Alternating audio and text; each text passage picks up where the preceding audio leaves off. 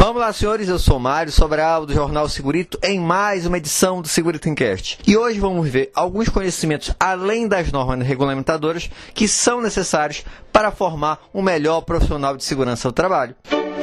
Segurito, segurito, segurito, segurito, segurito, segurito, segurito, segurito. Encast.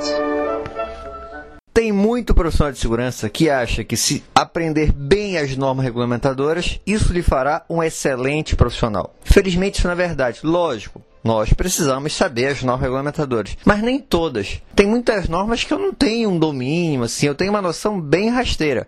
Por quê? Porque eu nunca precisei trabalhar com aquela norma. Por exemplo, norma portuária. Eu nunca trabalhei em porto, então eu não tenho grande conhecimento. Então, o primeiro detalhe é isso: você tem que focar nas normas da atividade econômica que você está atuando hoje e ter uma noção geral só das demais. Só que não basta isso. Quais são os outros itens, todas as habilidades que você precisa ter? Por exemplo, você tem que saber um pouquinho de informática. Um pouquinho não, um pouco mais acima da média. Você tem que saber bem Word, Excel, PowerPoint. Pelo menos esses programas básicos você tem que ter domínio. O que mais? Falar em público.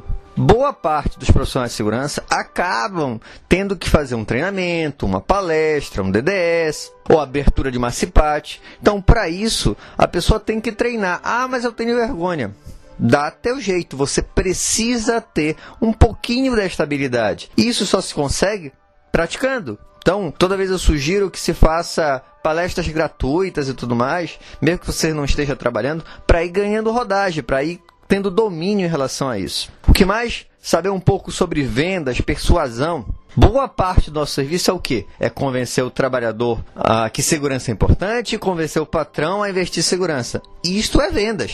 Eu estou vendendo a segurança do trabalho. E para isso eu tenho que convencê-lo. Então isso é persuasão. Então estude um pouquinho sobre o assunto, tenta ver como é que você consegue ter argumentos mais interessantes para fazer esse convencimento. Próximo item, essencial, saber estudar.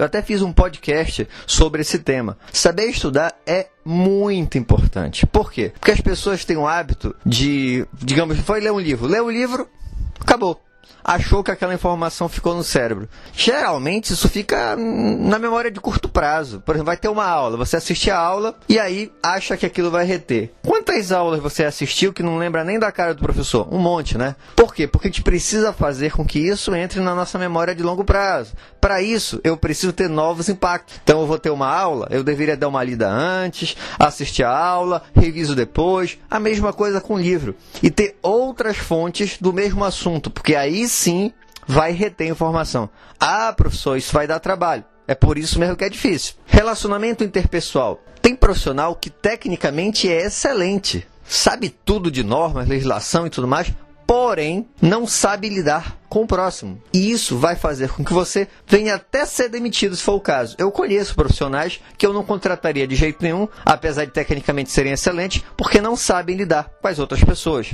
O que mais? Marketing pessoal. Você precisa saber se vender. Nesse caso, não é só a venda de convencer, que a gente falou ainda há pouco, sobre vender a segurança de trabalho, mas sim mostrar que você é um profissional competente. Porque a gente faz muitas ações e não comunica isso, não informa, seja para a empresa, para os trabalhadores, para a chefia. A gente tem que fazer esse marketing interno da segurança do trabalho e nosso pessoal também. Mais um que eu gosto muito, gestão, saber gerenciar o setor.